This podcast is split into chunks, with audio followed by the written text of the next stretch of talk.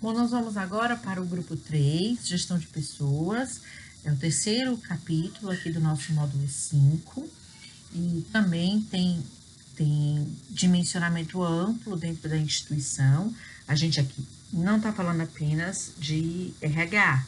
Gestão de pessoas é, compõe todos os subsistemas que é, estão relacionados na gestão do pessoal.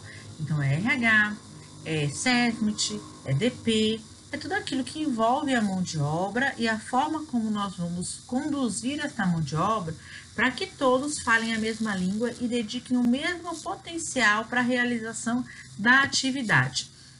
Especificamente, esse departamento é responsável por administrar e comandar todos os profissionais dentro da organização. É importante que fique claro que esse não é um papel da gerente de RH da instituição ou do, do diretor administrativo. Todo gestor é gestor de pessoas. Então, ah, na, na, unidade, você vai, quando chegar no capítulo de gestão de pessoas, talvez você escute que gestão de pessoas não é na unidade, é na matriz. Mas todo gestor é gestor de pessoas. Você que está nesse grupo de avaliadores, que é gestor, que é líder, você é gestor de pessoas e você tem corresponsabilidade com todas as sistemáticas que envolvem o engajamento desse time em prol de um objetivo comum. Então, é claro que a gente está falando aqui de um setor que vai estabelecer práticas que, no caso do IGH, como uma instituição matricial, é, nós temos lá no corporativo um departamento, mas ele não é o responsável pela gestão de pessoas gestão de pessoas, ela vai ser feita é, dentro da organização por todos os líderes e por todas as práticas que vão ser estabelecidas com esse objetivo. Mas as práticas, a definição, as métricas, elas devem ser, devem existir, devem ser disseminadas. A cultura da empresa, ela impacta muito na questão da gestão de pessoas. Você vai ter lá no DP os processos internos envolvendo política de benefícios, política de remuneração, é, o suporte para o SESMIT, mas lá na unidade a gente deve avaliar esse capítulo, porque lá é que nós vamos conseguir identificar se há o desenvolvimento aprimorado do profissional, como é a educação técnica e comportamental dessas equipes, qual é o suporte que elas recebem para que executem suas atividades com excelência, como a liderança resolve os conflitos internos, como a liderança propõe e elabora as mudanças, como a liderança retém os talentos, como a liderança supervisiona os comportamentos, avalia o desempenho. Então, isso tudo, é, avalia a satisfação do colaborador, isso tudo você vai ver na unidade, você não vai ver só na matriz. É, você pode ter lá um setor regional, um escritório regional, que tem um profissional que vai conduzir o processo de pesquisa de clima. Mas o clima, ele é responsável, responsabilidade da unidade, de uma forma geral. Não só do gerente, né, mas de todas as suas lideranças, de todas as condutas que são é, vivenciadas naquela unidade. Eu estou fazendo essa abertura para vocês entenderem que esse capítulo ele é sim avaliado na unidade, não é um capítulo matricial. É, o que poderia ser matricial seria uma avaliação da folha de pagamento, da política de benefícios, mas isso não está no escopo do nosso programa. O que está no escopo do nosso programa é entender como os recursos humanos são utilizados em prol do alcance do objetivo organizacional. E é por isso que esse capítulo ele é avaliado lá na ponta, na unidade. Então vamos lá é, entender aqui o que, que compõe este grupo. A organização das atividades relativas ao planejamento de recursos humanos, condições de trabalho, saúde, segurança e desenvolvimento das pessoas alinhadas aos objetivos da organização. Suas questões avaliam a adesão da unidade à política de gestão de pessoas institucional. Existe uma política institucional de gestão de pessoas, lá ela diz que nós como funcionam as nossas práticas, nossas políticas, é, nossas é, condutas, tanto internas quanto nossos canais. Existe um código, canal de ética e conduta, que também é gerenciado pelo Departamento é, de Gestão de Pessoas, do RH, na verdade, da instituição, mas aqui a gente vai avaliar todas as práticas desde o momento que elas nascem lá no corporativo e como elas se desdobram na unidade, principalmente como elas se desdobram na unidade. A gente escuta muito esse discurso de que isso é responsabilidade do RH, mas não é verdade. Então, a gestão de pessoas ela acontece na unidade, ela não acontece no RH da matriz. O que acontece na unidade é o que vai ser avaliado. As práticas que aconteçam na unidade que dependam da matriz também vão ser levadas em consideração, é claro. E aí, quando eu digo matriz, eu quero dizer, na verdade, os serviços corporativos, né? Porque aqui em Salvador, na Bahia, nós temos a matriz, mas em Goiás nós temos o escritório regional de Goiás, o ERG, e em Contagem nós temos o escritório regional de Contagem, o ERG, que possui essa, na sua estrutura esse departamento. Então vamos começar a falar sobre os requisitos. Quais são os requisitos para este grupo? Dimensionamento de pessoas conforme o perfil da organização. É, vocês vão ver isso muito detalhado, quais são os tipos de dimensionamento que podem ser feitos nas unidades. Nos capítulos assistenciais, a gente fala bastante disso também. É, a nossa colega Séries vai esclarecer essas condutas. Mas aqui, o que, a gente traz para vocês? Lá no, no, com a liderança ou alguém designado por este profissional, nós vamos avaliar qual é a conduta, quais são as práticas para definir esse dimensionamento. Como é que eu sei que o dimensionamento da unidade ele está adequado? Você vai receber esclarecimentos a respeito dessas escalas, desses, dessas possibilidades, mas existem metodologias definidas para dimensionar o quadro assistencial. Então, número de enfermeiros por número de leitos, é, ou a dependência do paciente por número de enfermeiros, essas escalas, elas envolvem um, uma análise técnica e o que nós vamos buscar ali não é que haja fugulin implantado, que a escala do Corém implantado, mas entender como é feito o dimensionamento desse quadro, qual é a metodologia utilizada. Existe descrição formalizada dos cargos, contemplando as responsabilidades, autoridades e competência de cada cargo. Eu quero fazer uma ressalva aqui para você como avaliador indicar sempre que a descrição de cargos ela seja o mais próxima do encontrado na unidade possível. Infelizmente, a gente tenha percebido aí alguns manuais de descrição de cargos que descrevem cargos que não tem na unidade ou que não descrevem os cargos que existem na unidade. Isso você vai ver, você vai pedir um caderno de descrição de cargos, ele deve estar na unidade. É, e ali no caderno você vai escolher algumas amostras, então pegue amostras ali é, administrativas e assistenciais e verifique a descrição de cargos, a existência da descrição de cargos desses profissionais e se essa descrição ela contempla as autoridades, responsabilidades e competências necessárias para cada cargo. As contratações estão sendo realizadas conforme política de gestão de pessoas e descrição de cargos. É, isso é uma coisa que a gente tem que avaliar com muito cuidado, gente. Hoje no IGH nós trabalhamos com a prática das indicações e do, do, da movimentação dentro da instituição. Isso é muito bom, isso é muito positivo, mas a gente tem que ter todo um cuidado como avaliador para verificar se existe qualidade nesse processo. Então, os recrutamentos, eles podem ser feitos com indicação, eles podem ser, as movimentações, elas podem ser feitas de acordo com decisão interna, sem dúvida nenhuma mas elas precisam atender a descrição daquela cadeira. Eu tenho uma cadeira de gerente de qualidade. Aí eu conheço uma pessoa que é muito boa, o nome dela é Renata, e eu quero colocar essa cadeira, mas ela está preparada para essa cadeira? Ela tem as competências necessárias para essa cadeira? Ela não tem, então, como a instituição vai garantir que ela receba essa orientação? Que ela tenha, que ela busque e alcance é, estar próximo e ter adesão e aderência a esse cargo a contratação ela precisa ser feita dentro desses critérios, é, dessas políticas que já estão definidas de forma institucional, seja uma admissão ou uma promoção, o que também acontece. Mapeia a necessidade de capacitação e desenvolvimento das competências, incluindo um programa de capacitação para os mesmos. Como eu sei quais competências precisam ser desenvolvidas na minha mão de obra? competências, e aqui eu quero dizer competências técnicas, mas também competências comportamentais. Como eu mapeio essa necessidade de desenvolvimento? Eu posso ter um plano de desenvolvimento individual, um levantamento de necessidade de treinamento, um plano baseado nos eventos adversos ou não conformidades. A sistemática é da unidade. Eu vou repetir. Você não vai, como avaliador ali, buscar a sistemática que você acha melhor. Você vai ali buscar a, a existência e evidência de sistemática para essas práticas.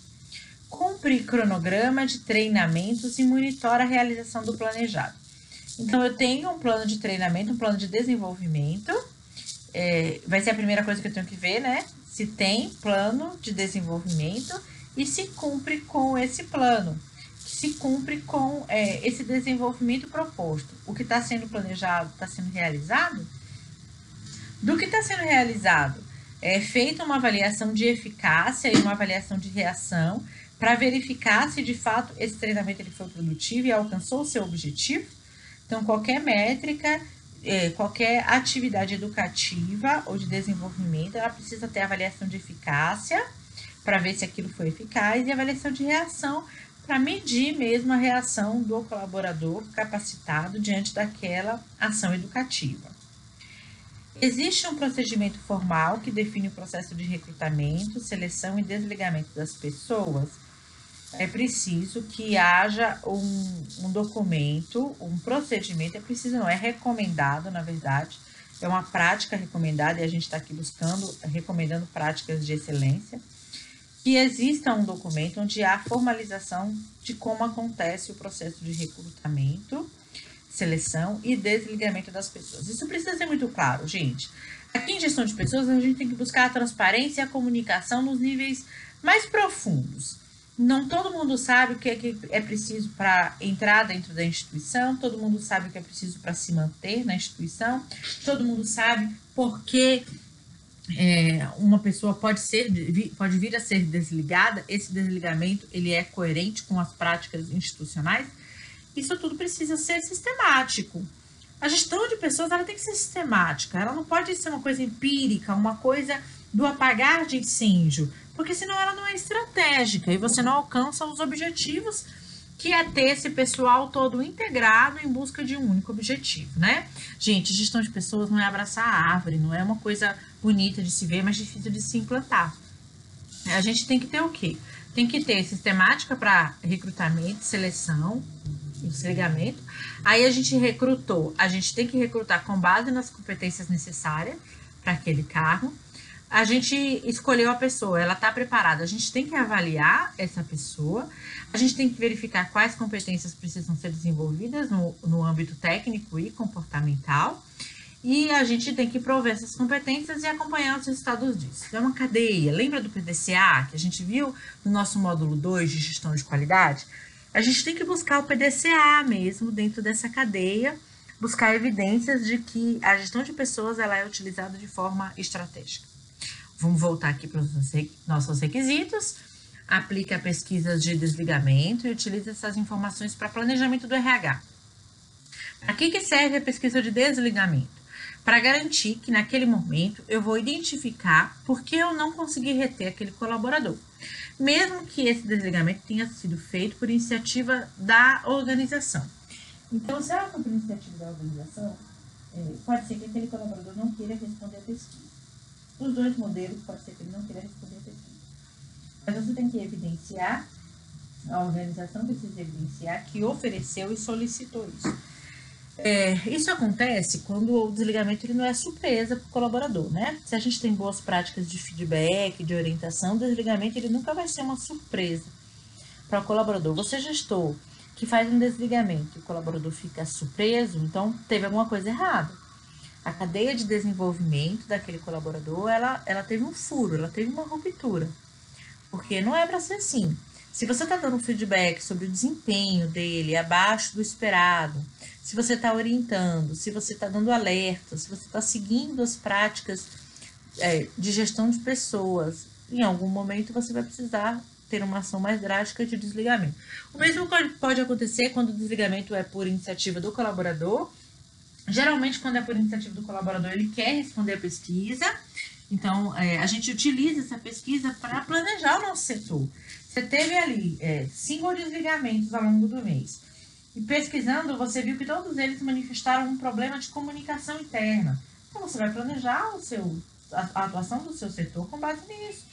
É, sim, os cinco manifestaram problemas com suas lideranças. Você sabe que tem que desenvolver o seu corpo de líderes para reter o pessoal.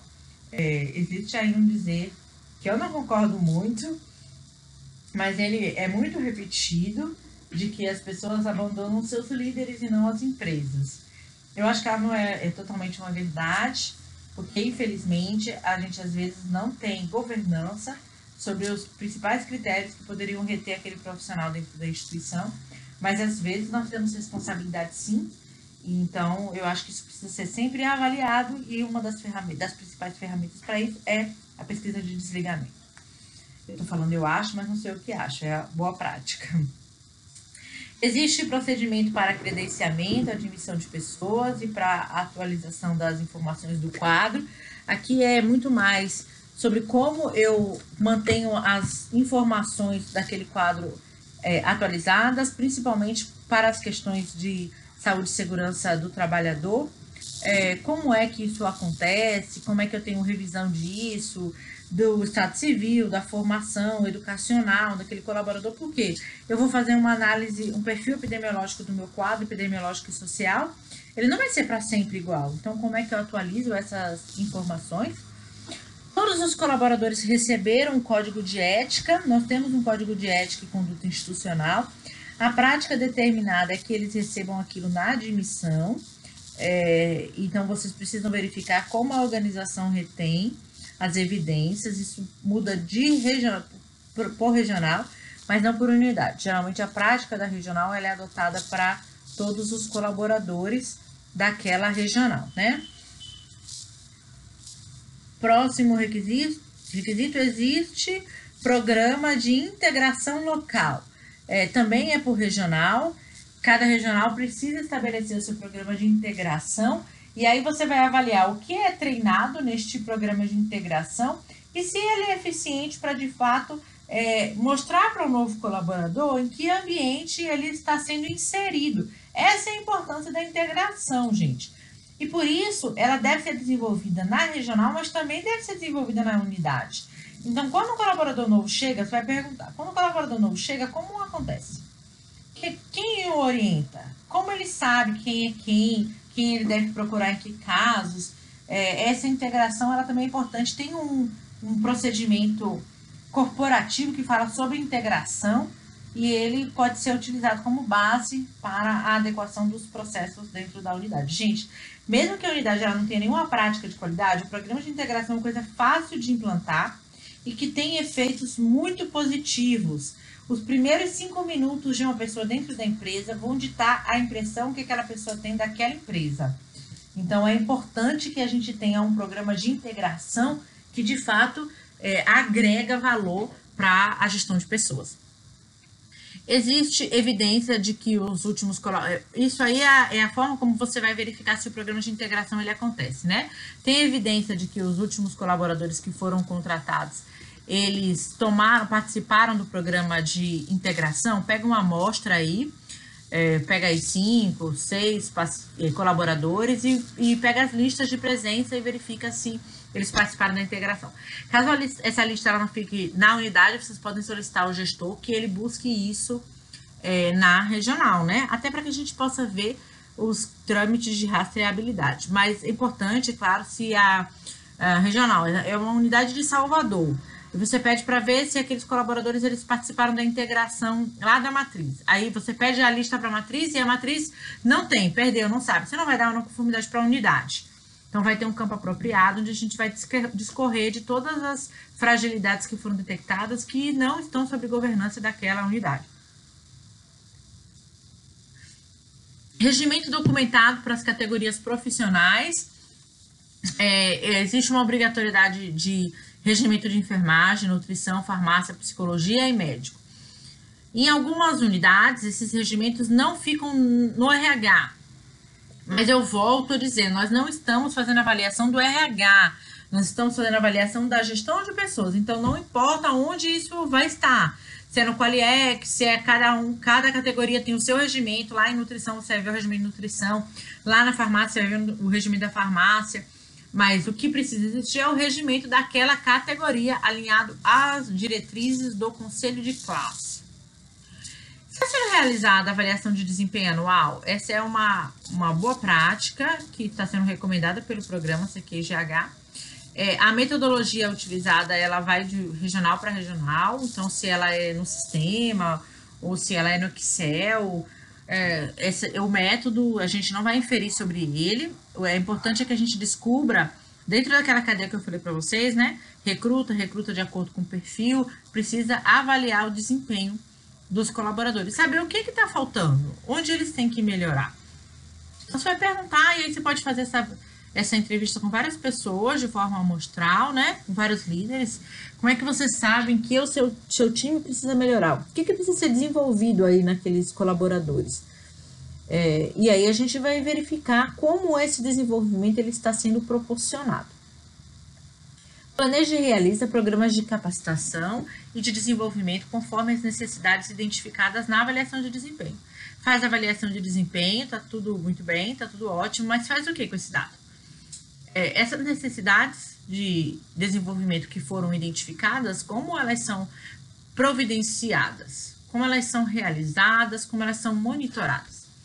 Foi definido um plano de educação permanente continuada para o time assistencial. O plano de educação permanente ela tem que abranger é, tanto o time assistencial quanto o multiprofissional, na verdade, e ela deve dizer respeito a toda a capacitação técnica necessária para aquela unidade. Então, trabalhar com protocolos, trabalhar com boas práticas, trabalhar com gerenciamento, trabalhar com questões técnicas, uso de equipamentos críticos, tudo aquilo que precisa ser desenvolvido no âmbito técnico é, de cada colaborador que faz parte, que compõe a assistência.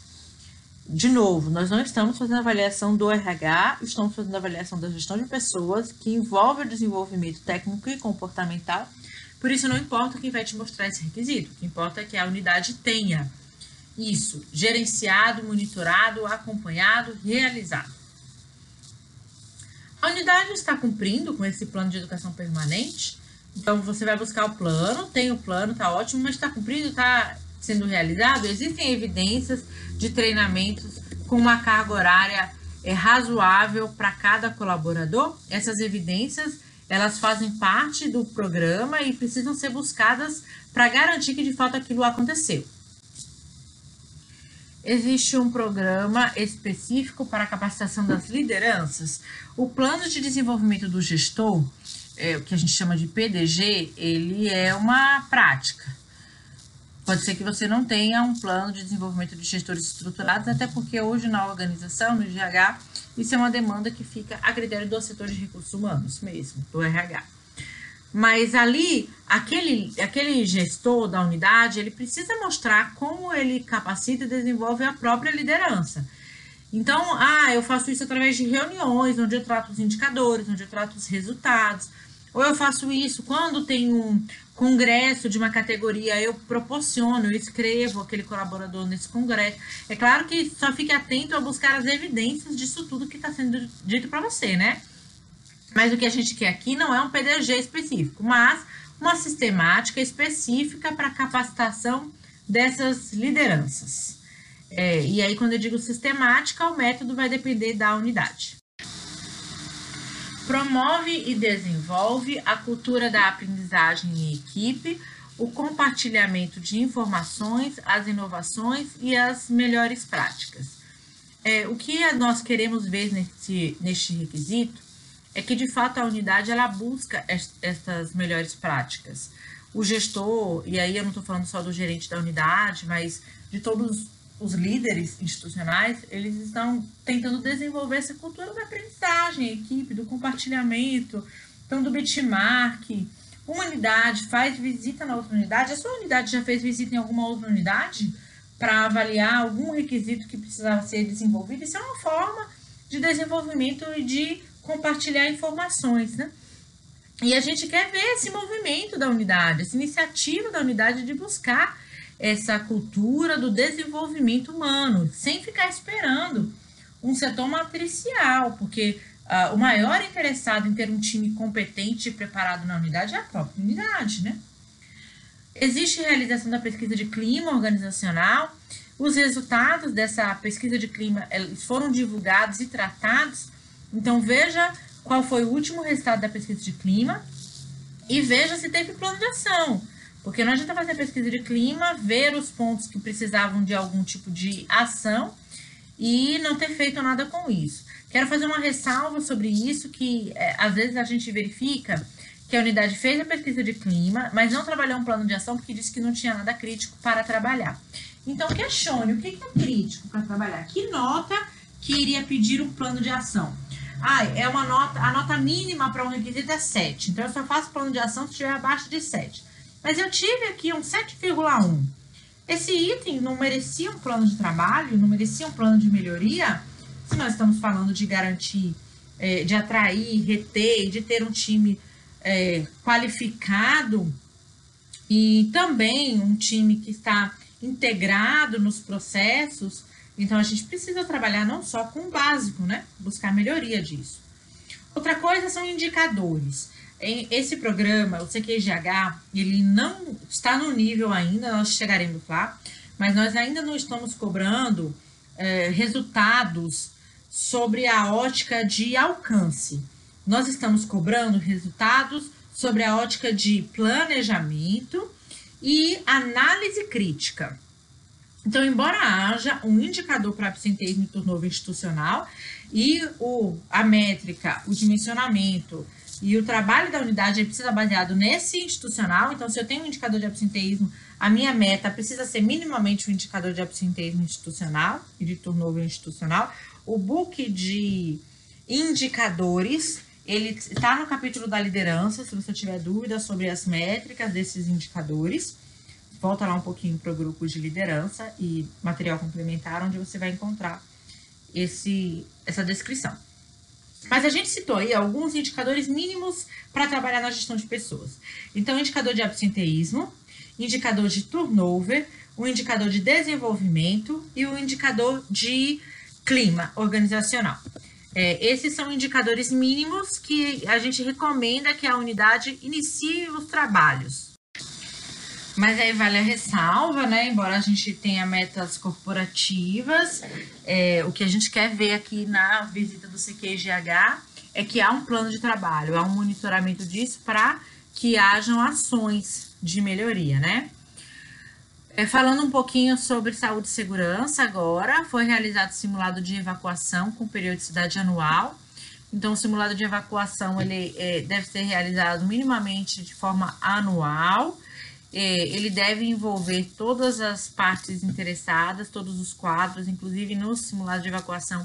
É preciso que haja engajamento do corpo clínico e que seja simulado, inclusive, ah, a evacuação de paciente, porque o simulado de evacuação ele existe para garantir que na hora de uma necessidade Uh, o time está preparado. Então, não tem sentido você evacuar, por exemplo, o colaborador e não treinar em como evacuar um paciente, em como retirar um paciente. Porque na hora que isso de fato for necessário, a, o, o paciente deve ser incluído também. Os resultados dessas capacitações para situações de risco são analisados. É, então, a gente verifica ali qual foi o tempo de evacuação, quais foram os problemas daquele simulado, é, se foi o alarme que não tocou, se foi a comunicação que não foi efetiva, se foi alguém que demorou mais, se foi alguém que ficou nervoso. Então, quais foram as condutas que precisam ser reavaliadas para garantir que todos estão preparados diante de uma situação de risco? Foi definida e implementada a atuação da CIPA local. Então, a gente vai ver aí a documentação da CIPA, né? O regimento, ata de posse, ata de reuniões, resultados das inspeções. E lembra que eu já falei no capítulo 2, ou no grupo 2, desculpa, é importante ver a qualidade da atuação desta comissão. E, e existe um controle e atuação local para manter a imunização do time. Então, como acompanha as cadernetas de vacina? Como acompanha que o time está de fato imunizado? E isso inclui também os profissionais médicos. Existe atuação da unidade para garantir a melhoria da qualidade de vida dos funcionários. É, aqui nós estamos falando do PQV, é um exemplo, é o PQV, né, que é o plano de qualidade de vida, mas o PQV é um método, pode ser que a unidade não tenha este método implementado, mas consiga evidenciar que trabalha com um programa de qualidade de vida, que busca é, ações de melhoria da qualidade de vida de acordo com o perfil epidemiológico local, claro. É, que tipo de ações seriam essas, Renatas? Palestras, né? E aí, muito cuidado, gente. Tem unidade que quer mostrar apenas o que aconteceu na CIPAT como um programa de melhoria de qualidade de vida, e isso não se aplica. É claro que na CIPAT nós temos várias palestras e eventos de disseminação do conhecimento para a segurança do, do colaborador, mas o programa de qualidade de vida ele tem que ser específico para as patologias existentes naquela unidade. Então, tem que ter um relatório do perfil epidemiológico e ele tem que dizer, ali a gente tem, por exemplo, quantos colaboradores com grau de obesidade. O que, que eu estou fazendo com é, esse dado e como eu estou trabalhando a questão da obesidade. É, e assim por diante com qualquer outra patologia que seja identificada dentro do nosso quadro. Tabagismo, eu tenho ali um número de pessoas que fumam. O que, que eu faço para melhorar a qualidade de vida com base nessa informação que eu tenho do perfil epidemiológico e social? Todo o time da unidade está sendo contemplado nas ações de desenvolvimento técnico, comportamental e de segurança. Então, é, não adianta você ver um, um, um, plano de educação permanente que só tem os enfermeiros e os técnicos de enfermagem, não tem médico ou um, um, PDI, que só foi feito para os colaboradores administrativos, não foi feito para os assistenciais. Ou então um programa de qualidade de vida que contempla apenas os porteiros. É, isso tem que ser abrangente para garantir a melhoria da qualidade de vida de todos os nossos colaboradores. Então a gente colocou aí um resumo de tudo que você vai ver, dos pontos críticos que você vai ver na avaliação de gestão de pessoas. É, esses são itens que devem embasar aí as evidências que você, que você vai encontrar ao longo da visita. Descrição de cargos, contratação conforme o perfil de cargos, avaliação de desempenho dos colaboradores, desenvolvimento técnico e comportamental, e aí é, educação permanente e plano de desenvolvimento, pesquisa de clima, processos de saúde e segurança do colaborador e monitoramento dos resultados alcançados com este é, com esta gestão. Esse monitoramento ele vai garantir, inclusive, que a gestão de pessoas, que todos os recursos humanos eles são utilizados com o único fim de gerar melhores resultados, de gerar é, lucros, alcance de metas, alcance de resultados, segurança do paciente, tudo isso eu vou garantir quando eu tenho um time de fato engajado e preparado e, a, gente, é, não tem nem como explicar a importância das pessoas para o processo, né? Não existe alcance de resultado se não tiver o engajamento dos colaboradores. Então, fazer uma boa gestão de pessoas é condição sine qua non para a unidade alcançar os seus resultados. Você, avaliador, não pode jamais permitir que a unidade receba um selo sem com isso evidenciar que está cuidando, que tem estratégias para a gestão das pessoas. É, é, claro que a gente não está falando aqui de programas de coaching para a instituição, de é, business dentro da instituição, de uh, programa de cargos e salários ou outras técnicas que nós geralmente encontramos quando estamos falando de é, RH e gestão de pessoas em grandes organizações. É, as práticas elas devem ser baseadas na política institucional. Você a primeira coisa que vai fazer se você vai avaliar o capítulo de gestão de pessoas, chegou lá no seu plano de auditoria, é você que vai avaliar. Pega a política de gestão de pessoas, todas as políticas institucionais estão dispostas lá no grupo 2, daqui do módulo 5, que é o grupo da qualidade e segurança do paciente. Lá tem todas as políticas. Você vai pegar a política de gestão de pessoas e você vai ver tudo o que tem de forma institucional. Porque você não pode chegar numa unidade e pedir um programa de cargos e salários se essa não é uma prática institucional. Um programa de remuneração por desempenho se essa não é uma prática institucional. Um programa de participação nos lucros se essa não é uma prática institucional. Então você vai avaliar com base no que é definido para a gestão de pessoas do IGH e, é claro, buscando é, incentivar a unidade no, na busca contínua por essa melhoria da gestão da pessoa e não das práticas de remuneração, benefício ou outras práticas que envolvam recursos humanos que você tenha visto em outras instituições ou tenha visto na metodologia de uma forma geral. Espero que você tenha acompanhado bem esse conteúdo. Se tiver alguma dúvida, deixe listado lá, leia nosso material complementar e até a nossa próxima aula.